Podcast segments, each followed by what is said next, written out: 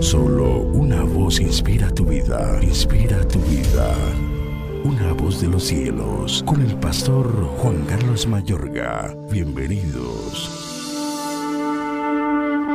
Y les dijo, cuando oréis, decid, Padre nuestro que estás en los cielos, santificado sea tu nombre, venga tu reino, hágase tu voluntad como en el cielo, así también en la tierra. Lucas 11, versículo 2. La oración es indispensable y no una alternativa. En el mismo instante que Dios le otorga al ser humano señorear, ejercer dominio, reinar, a su vez le otorga la libertad para actuar lícitamente como autoridad en este mundo. De esta forma Dios pone su voluntad para el planeta en colaboración con la voluntad del ser humano. Y este propósito ha sido, es y será porque sus propósitos son eternos. Y aunque Dios todo lo que quiere lo hace, supedita también su voluntad a nuestra oración, porque Él es fiel a su propia palabra y a su integridad de jamás incumplir esa palabra. Cuando Dios te pone en una posición de autoridad, eres responsable de mantener el orden y la autoridad allí. Él no lo hará porque te lo ha confiado a ti.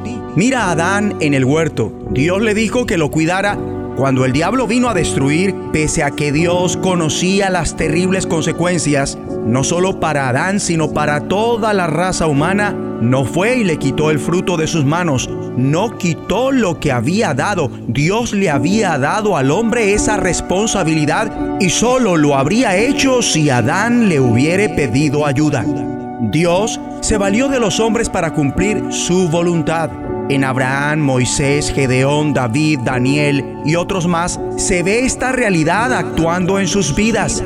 Pese a que la parte del ser humano estaba ahora restringida por su pecado y por la carencia de la comprensión de los caminos de Dios, Dios persistió obrando con la raza humana para realizar sus planes en el planeta. Por eso nuestra necesidad de orar es el fruto de cómo Dios proyectó el señorío y autoridad sobre el planeta. Dios hizo la tierra, luego hizo la raza humana y les concedió señorío sobre todas las obras de sus manos.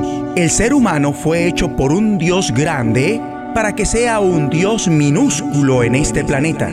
A Él se le otorga total autoridad en el dominio del planeta y Dios no transgrede esa autoridad. Esto significa que en el momento que Dios habló respecto al hombre, y señoré en los peces del mar, en las aves de los cielos, en las bestias, en toda la tierra y en todo animal que se arrastra sobre la tierra, Dios estaba instituyendo el señorío, dominio y reino del planeta para que la cooperación con el ser humano sea vital para la realización de sus planes, los de Dios, por supuesto.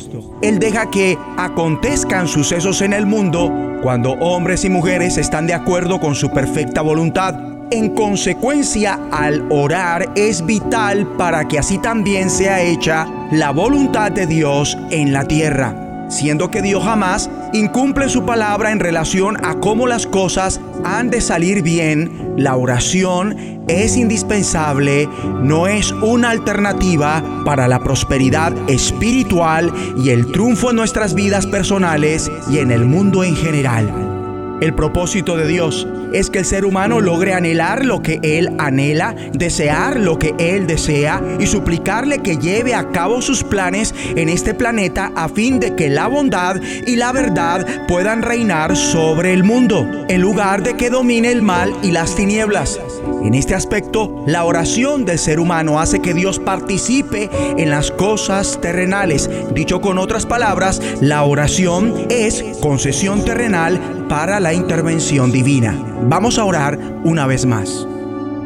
Padre nuestro que estás en los cielos, te agradecemos que nos hayas concedido autoridad para actuar lícitamente en este mundo.